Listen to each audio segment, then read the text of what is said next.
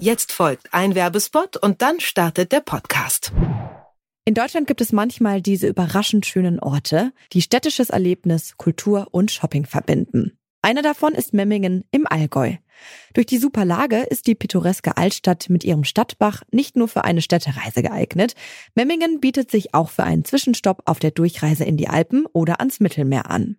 Kräfte auftanken, erholen und genießen geht in Memmingen zum Beispiel bei einer der verschiedenen Stadtführungen. Und an so einer Führung könnt ihr kostenlos teilnehmen. Einfach dem Link in den Show Notes dieser Episode folgen und als Code zurück zum Thema eingeben. Die Welpen waren alle kotverschmiert, äh, hungrig, durstig, ähm, geschwächt und alle definitiv zu jung, um sie ohne Mutter zu transportieren. Tanja Schnabel leitet das Tierheim Nürnberg. Im April dieses Jahres erzählt sie dem Funkformat Steuerung F, wie ihr Tierheim 100 junge Hunde aufgenommen hat. Sie waren bei einer Routinekontrolle an der deutschen Grenze in einem Laster entdeckt worden, eingepfercht in kleine Käfige. Der illegale Handel mit Welpen boomt in Deutschland. Oft werden die Tiere zu Billigpreisen auf Online-Plattformen angeboten, in schlechtem Gesundheitszustand und ohne Kontrolle. Wir fragen deshalb heute, was tun gegen den illegalen Welpenhandel? Es ist Mittwoch, der 25. August 2021. Ich bin Amelie Baerbuth. Hi.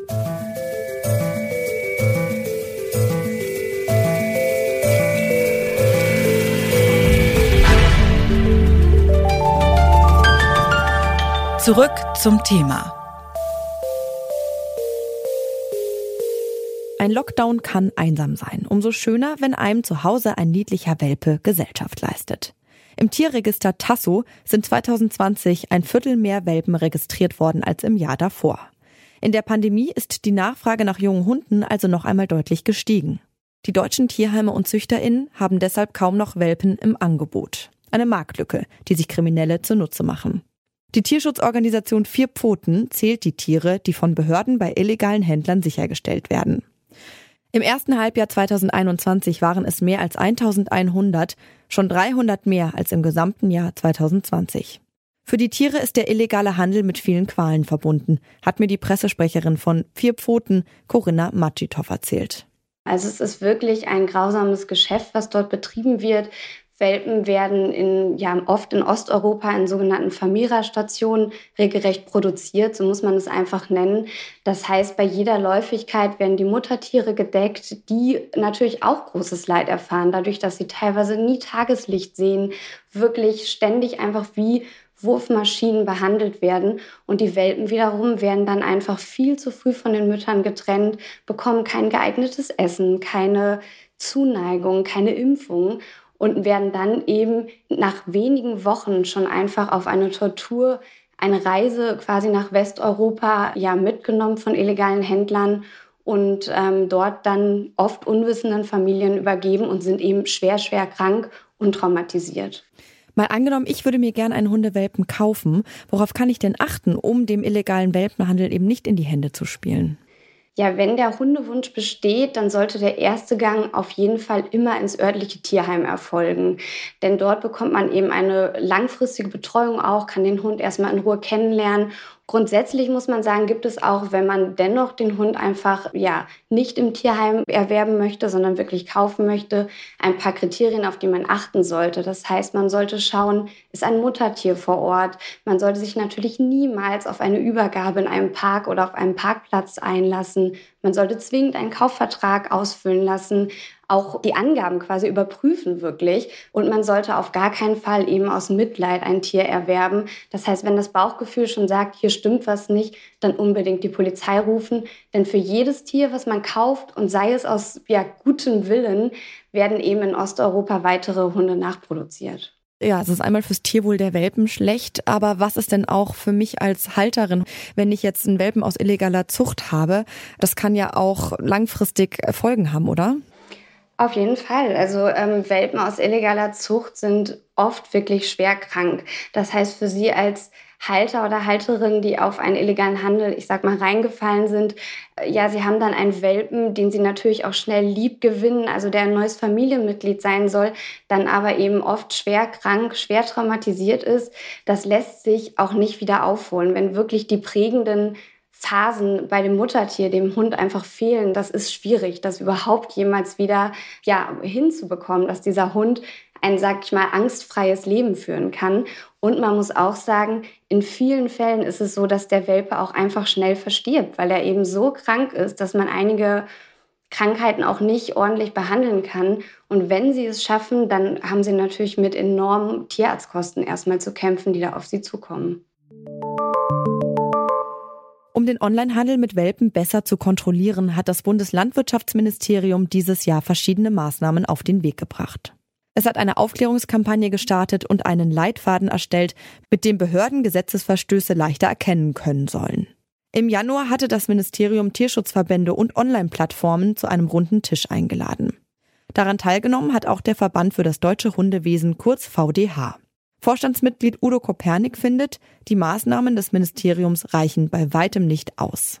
Also in meinen Augen ist es eine reine Mogelpackung, weil wir und eben auch sehr viele Tierschutzorganisationen, die mit uns kooperieren, diese Forderungen, die jetzt das äh, Landwirtschaftsministerium aufstellt und propagiert, als sei es äh, das Ei des Kolumbus, äh, seit Jahrzehnten bereits so arbeiten. Also wir machen entsprechende Kampagnen, wir klären auf. Aber die Erfahrung zeigt, wenn sich jemand einen Hund anschafft, dann ist die Selbstkontrolle nur noch äh, bedingt funktionsfähig, weil da sind so viel Emotionen im Spiel, dass dann oft die klaren Gedanken nicht mehr so richtig gefasst werden. Und äh, deshalb braucht es einen effektiveren Schutz, äh, als jetzt zu sagen, wir machen eine Aufklärungskampagne.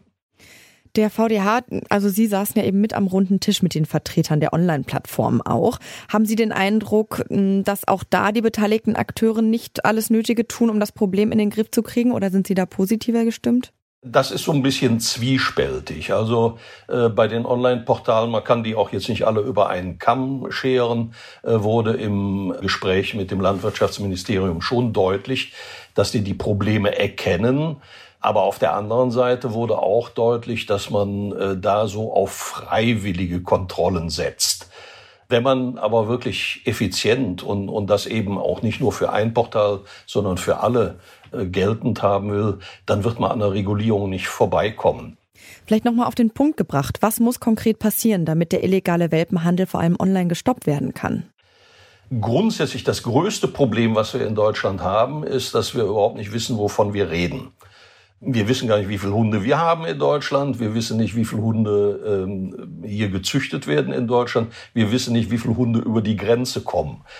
Das wäre jetzt erstmal eine ganz wichtige Voraussetzung und das ist auch eine Forderung, äh, die wir schon sehr lange haben, gemeinsam mit den Tierschutzverbänden, dass wir also eine Kennzeichnungspflicht bei den Heimtieren haben und eine Registrierungspflicht und das eben eine bundeseinheitliche Registrierung, damit wir erstmal auch überhaupt die Fakten haben und diese kennen. Als nächstes ist dann eben das Online äh, nur noch derjenige Hunde anbieten kann, der dafür zertifiziert ist, der registriert ist, wo wir eine Adresse haben, wo man den dann auch im Prinzip packen kann, wenn irgendwas nicht stimmt. Weil wir haben ja eigentlich in, in Deutschland gute gesetzliche Voraussetzungen. Züchter haften für ihre Hunde wie für eine Sache. Also wenn sie ein neues Auto kaufen, dann haben sie auch zwei Jahre Garantie. So ist das letztendlich beim Hund auch. Der fällt auch unter diese gesetzliche Regelung. Aber wenn sie da niemanden haben, den sie dann auch stellen können oder zur Not vor Gericht bringen können, keine Adresse haben, dann nützt das nichts. Also das wäre eine wesentliche Voraussetzung. Aber auch hier mauert das Landwirtschaftsministerium leider immer mit dem Verweis darauf, dass es eigentlich Ländersache ist. Der illegale Welpenhandel ist für die Tiere mit großem Leid verbunden. Und auch für die HalterInnen sind Tiere aus illegaler Zucht problematisch. Die sind oft verhaltensauffällig, ungeimpft und manchmal sogar schwer krank. Hunde sollte man deshalb unbedingt im Tierheim oder bei einem seriösen Händler kaufen. Langfristig lässt sich der illegale Welpenhandel aber nur durch strengere Regeln und bessere Kontrollen stoppen. Zum Beispiel, indem alle Stellen, die Welpen verkaufen, registriert werden. Das war's von uns für heute. An dieser Folge mitgearbeitet haben Felicitas Kuhnt, Anna Luko und Andreas Popella. Chefin vom Dienst war Charlotte Thielmann und am Mikro verabschiedet sich Amelie Berwood. Bis zum nächsten Mal. Ciao. Zurück zum Thema vom Podcast Radio Detektor FM.